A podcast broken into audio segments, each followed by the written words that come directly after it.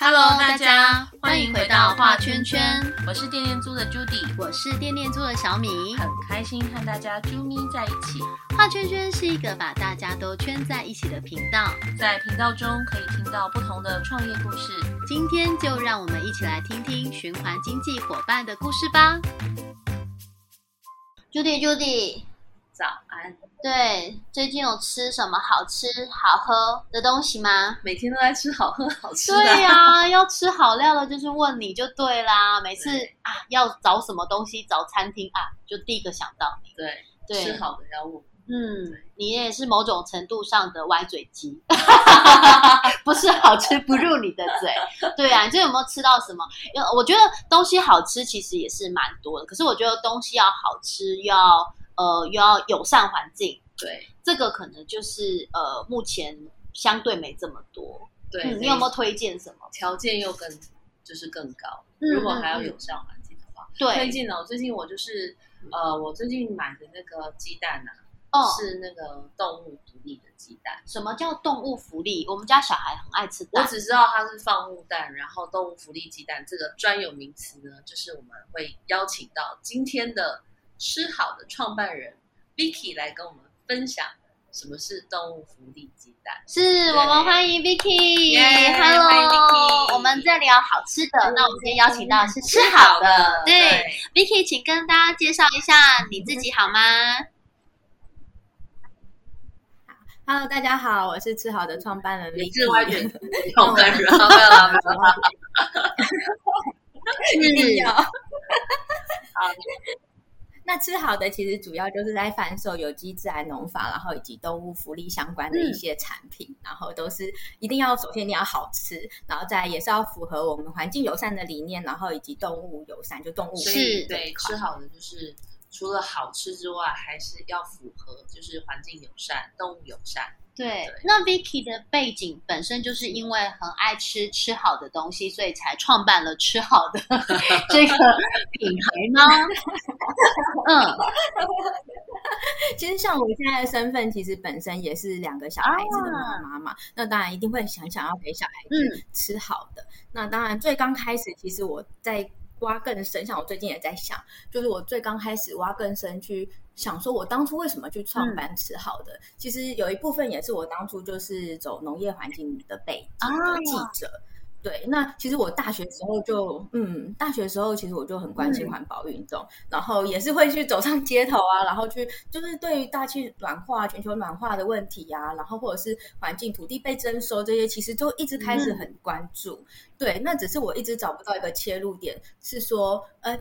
对于环境的友善，我们除了就是捐款，就是还有哪些方式可以去进一步的去呃，算是为他投入一些良善的种子吧。然后就是直到就是我在采访的过程中遇到这些友善自然农法。友善耕种的农夫的时候，我才发现说他们的东西真的是超级好吃的，就是没有用农药化肥那种原始植物食物的滋味，现摘。就是当时我觉得天哪，怎么东西有这么好吃？可能以前过去可能吃一些食物都觉得哦，就有些没什么味道，会觉得有点像是固形物吧，就吃饱就好了。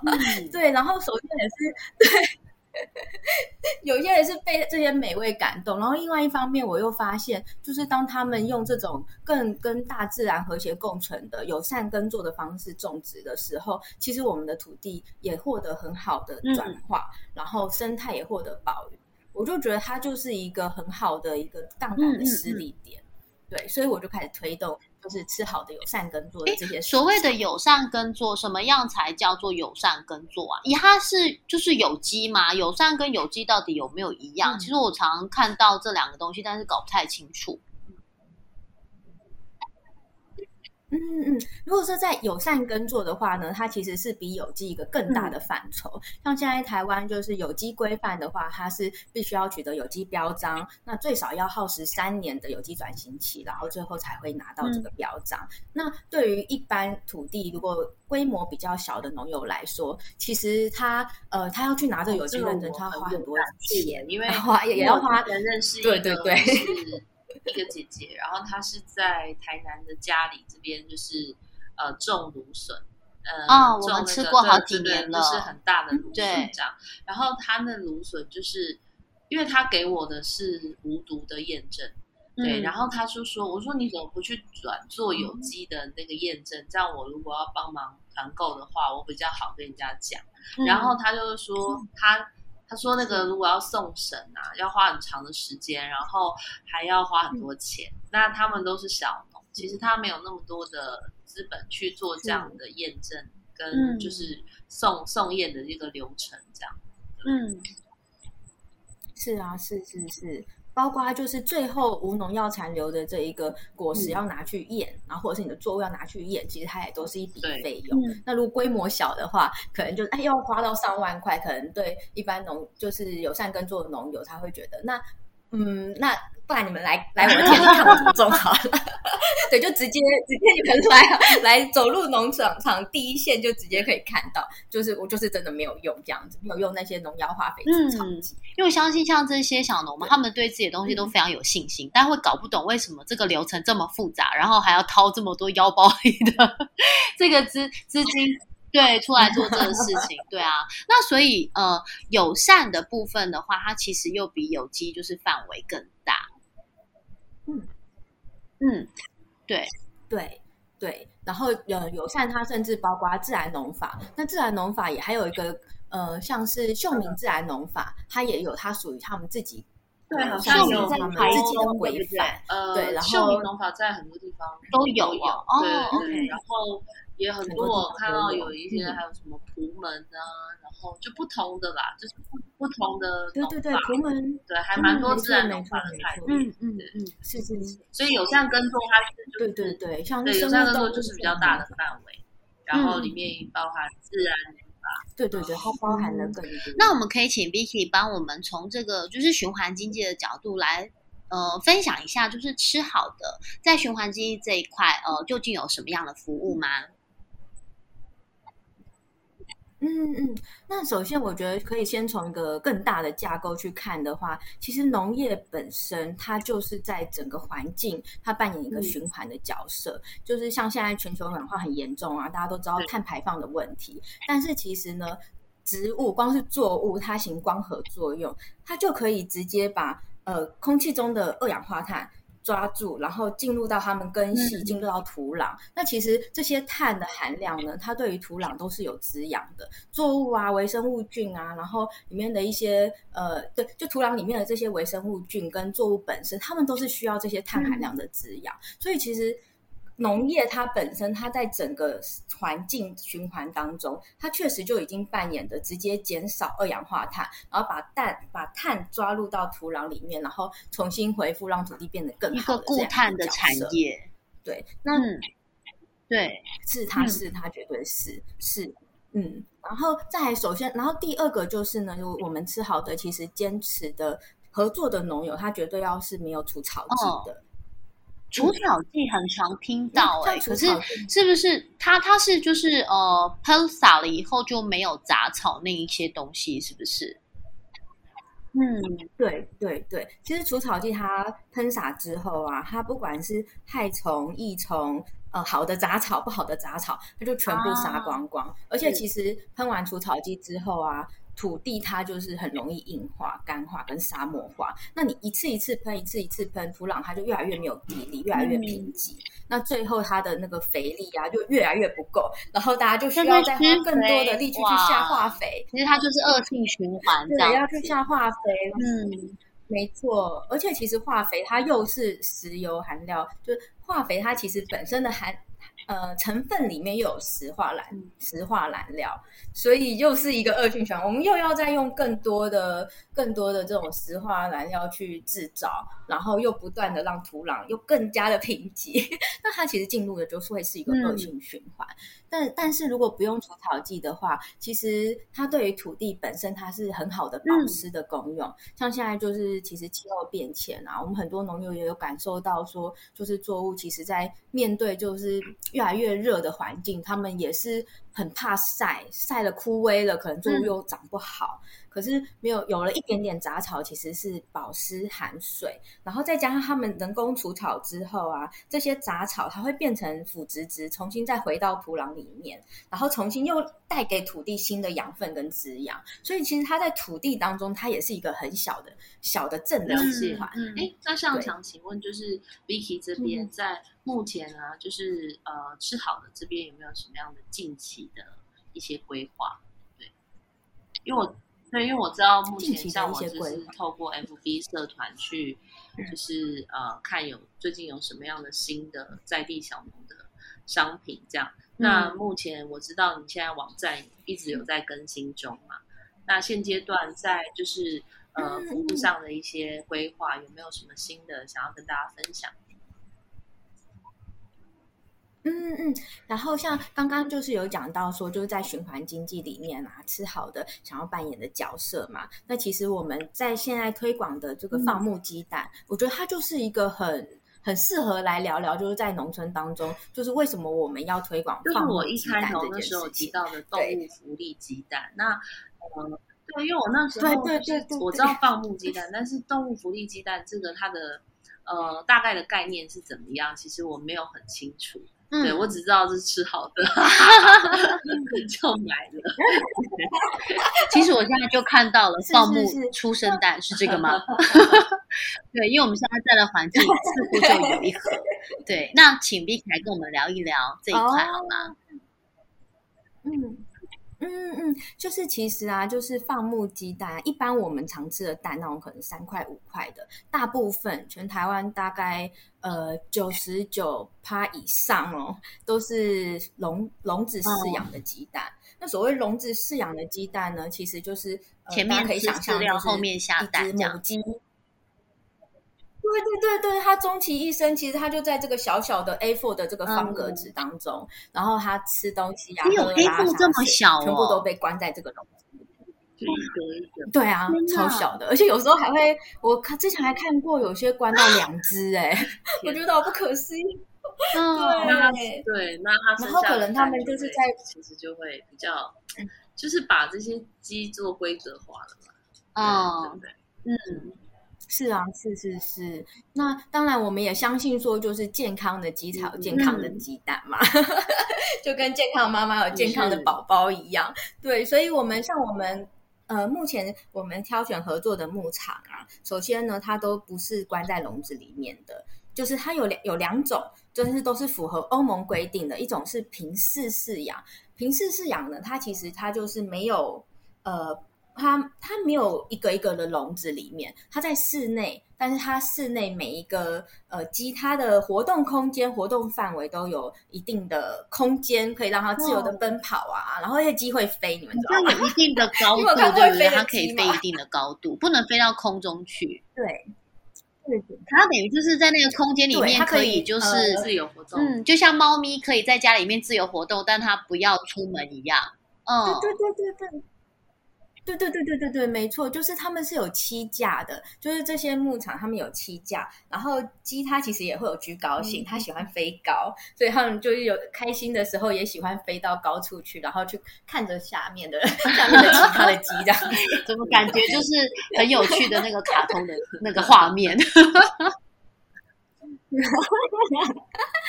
然后像是我们有些放牧的鸡蛋呢，它就是除了有这样子平地的活动范围之外呢，只要天天气好，然后都可以把它们放出去，然后旁边都会有田间的腹地，可以让他们在里面晒太阳啊。然后像像鸡，它其实也很爱干净哎，它喜欢洗沙坑，就是在沙坑里面打滚。我以为就是小猪喜欢洗那个泥巴哎。结果鸡喜欢洗沙坑哦，没有。哇，第一次听到，对，很可爱，它就在里面这样子翻滚，然后也会跑跑跑，然后在那边飞，就是对我们来说，这样是才是真正就是我们在照顾鸡的身心哇，连鸡的身心灵都考虑到了，开心，所以等于就是一个友友善、开心的一个动物福利鸡蛋这样，哦。对对对，那像其实，在农村养鸡呀，如果说不是在这种格笼里面的话，它其实鸡它也是扮演一个很好的循环的角色。比方说，它是杂食性的动物嘛，所以呢，像友善环境的一些农友啊，他们淘汰的一些友善耕作的碎米啊，其实也就可以成为鸡的饲料。然后这些碎米糠呢，对，这些碎米糠呢，就是会成为鸡它粪便下面下面的那些铺垫。就是我不知道你们有没有看过，就是其实呃养鸡场啊，有些都会很臭，但是其实用这些米糠啊，不断的去换，然后去成为它呃生长环境的那些铺料，那这些粪便跟这些米糠它它混合，然后再加上一些益生菌之后，其实它就会成为所谓的有机肥。就是一般其实有机肥里面有一种就是鸡粪肥，那这种鸡鸡粪肥其实就来自于。那个米糠其实很像鸡的如果猫砂。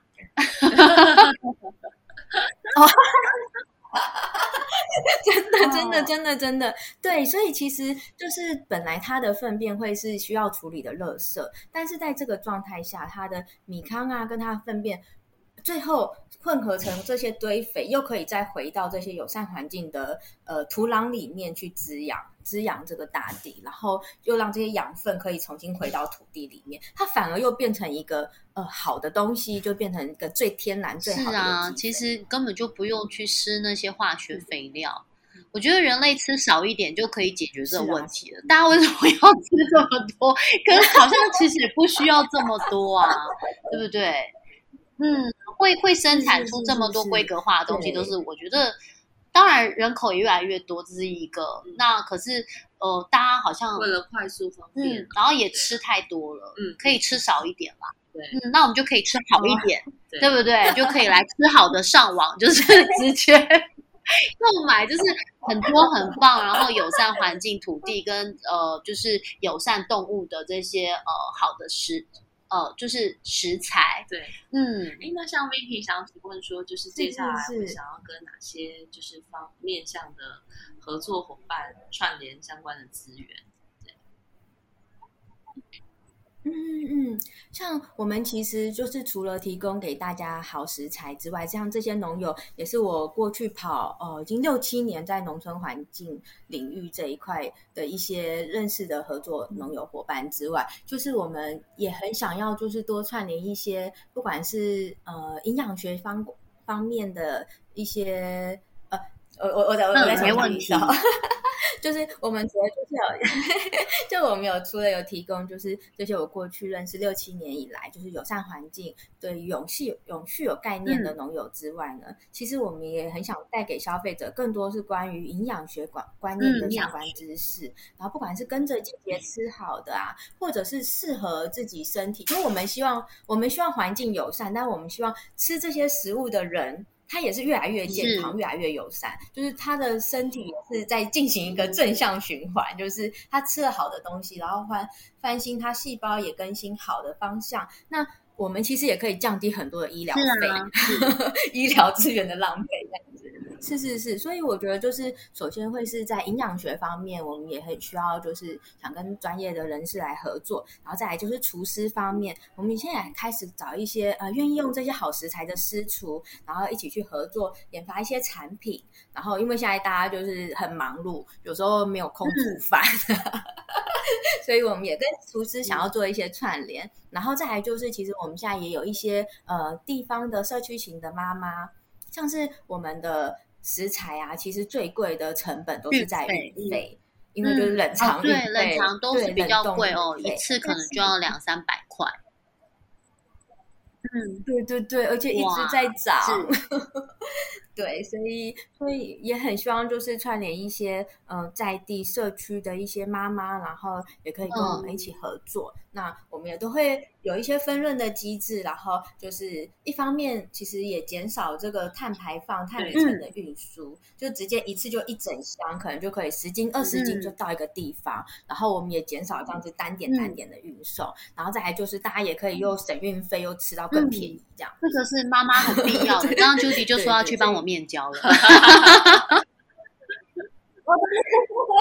是啊，OK。所以其实我觉得现在要串联的面向蛮清楚的，主要也是呃让这个点可以扩散，然后大家可以集中去取货，嗯嗯，然后大家可以节省运费，然后都可以吃好的这样子，对，身体就会变好。嗯嗯，那我觉得这一题超难的欸，小孩才要做选择哎，我大人我什么都要。对呀、可以请就是 Vicky 帮我们就是跟大家推荐一下嘛，就是说我们可以从哪一样吃好的来开始吃好的，好饶舌哦！我女儿最近有课我叫绕口令，你 可以教她念这一句啊。对，从哪里吃好的？是啊，来一下，其实我觉得刚刚你们讲到说，就是做选择好难哦，这件事情，这也是我就是刚开始在接触营养学，然后呃觉得说就是啊三三餐五蔬果啊，然后啊这么多到底要怎么选择的时候的一个选择障碍，对，那也是我当初自己可能在上班的时候也遇到问题，然后所以其实我们现在就是有跟着季节有推出就是季节的水果很箱。重要那哎，它其实就是针对嗯就是个人、是当季很重要。它可以针对一两个人的小家庭。对对对对对，或者是三四个人，然后或者是五个人以上，就是我们有规划，就是跟着季节，就是像现在当令大概就是呃，李山的蜜苹果哦慢慢有要出来啦，跟或者是甜说柿也开始要出来，啦。好哎、我加一加一，对，是是是，对，然后像，然后或者是一般都会可能像是香蕉啦，然后红龙果啦，然后或者是在晚一点的季节，可能慢慢有一些瓜类的，可能阿露斯哈密瓜啊这种日本品种的很棒的哈密瓜这一类，其实我们就会把它整合在蔬果箱里面。那我们在配蔬果箱的其实时候，其实我们一周配一次，所以我们给大家的水果会分配哪些是哎拿到马上可以吃，然后哪些可以放哦三到五天，然后哪天适合放到五天到七天以上。其实我们就是都都帮大家规划好了，对，所以我就是很嗯嗯嗯，所以也很建议说大家也可以先从就是一周配水果，一周吃一次，一周吃好的的一箱水果箱可以开始起，这样之后。那每一个水果其实都可以就是季节水果箱这边认识吃好的。嗯，对，因为我真刚刚突然有一个想法，就是说网站上面其实有很多的类别，然后看起来也都很美味、很可口。对啊然后，就是中午了我可以都多饿了可以多一个，可以多一个选项是针对那些就是选择障碍的人。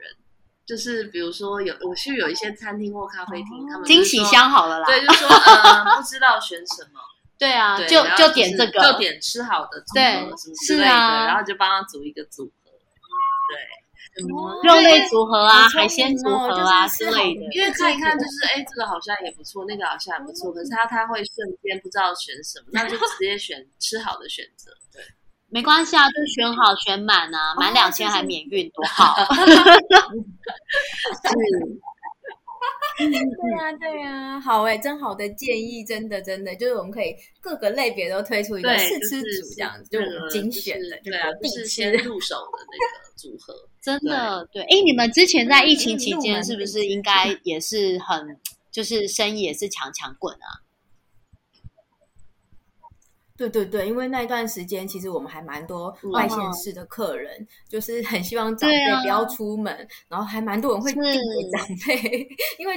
对长辈来说，去菜市场其实已经是他们一个生活的方式了，就是顺便走走啊，然后有人情味，有人人跟人的交流，对啊。可是疫情期间，就是其实呃，为了要避免这件事情，很多年轻年轻对。的呃孩子们，就是也会买给买对买给家长。嗯，因为其实网站很多东西，生鲜的也有，然后一些我呃干粮啊、南北杂货这些都有。其实我觉得一张要买到免运蛮容易的，有些东西本来就可以放啊，嗯然后就可以就是呃。就是一起凑单这样，或者是就是就像刚刚讲的、啊，呃，社区妈妈们，大家可以就是，哎，这个礼拜谁要订，然后大家就固定去某一个点去跟他拿，或接送小孩的时候，我觉得都是一个很好交货的时间点。对，是啊，对对对，是啊，是啊哦。嗯，OK，我们今天就是有在线上试吃的感觉。我等一下立刻要来手刀下单，然后啊 Judy 去帮我取货，因为我真的觉得东西看起来都太美味了。对，是啊，好哦，今天就是 非常的开心，呃，由 Vicky 来跟我们就是对啊，一个就是呃跑农业线的呃资深的记者，对，嗯，然后因为接触了这一些就是很友善的小农，然后也对于环境有很多的感动，对于土地有很多的感动，然后开始就是呃集合你的专业，然后集合这些呃小农们，然后把这个品牌就是吃好的品牌给就是完成，然后我觉得真的就是你吃的健康，身体就会健康，嗯嗯，其实不用再去添加其额外东西，真的也不一定。对，那就是呃，请大家就是呃，收听完这期节目之后呢，我们到时候二零三零超越圈圈那一天，我们吃好的也会到现场来，然后请大家一起来现场跟我们一起吃好的，好吗？对或者是就是还没有还没有展览还没到之前，可以是好的，可以加入脸书社团，没错，对，直，接手刀下单。没错，没错，对对对，当然可以先吃好的，展览当下也可以来现场一起吃好的。好啊，那我们今天一样非常的谢谢 Vicky，那也谢谢大家的收听，那我们就到时候二零三零超越圈圈的展览见喽，谢谢大家，拜拜谢谢大家，谢谢小米跟 Judy，拜拜。